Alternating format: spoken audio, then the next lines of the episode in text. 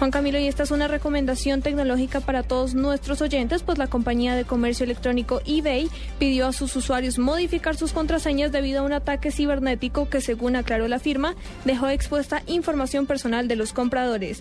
Recuerden que estos contenidos los pueden encontrar en nuestro portal de internet blurradio.com. Marcela Perdomo, Blue Radio.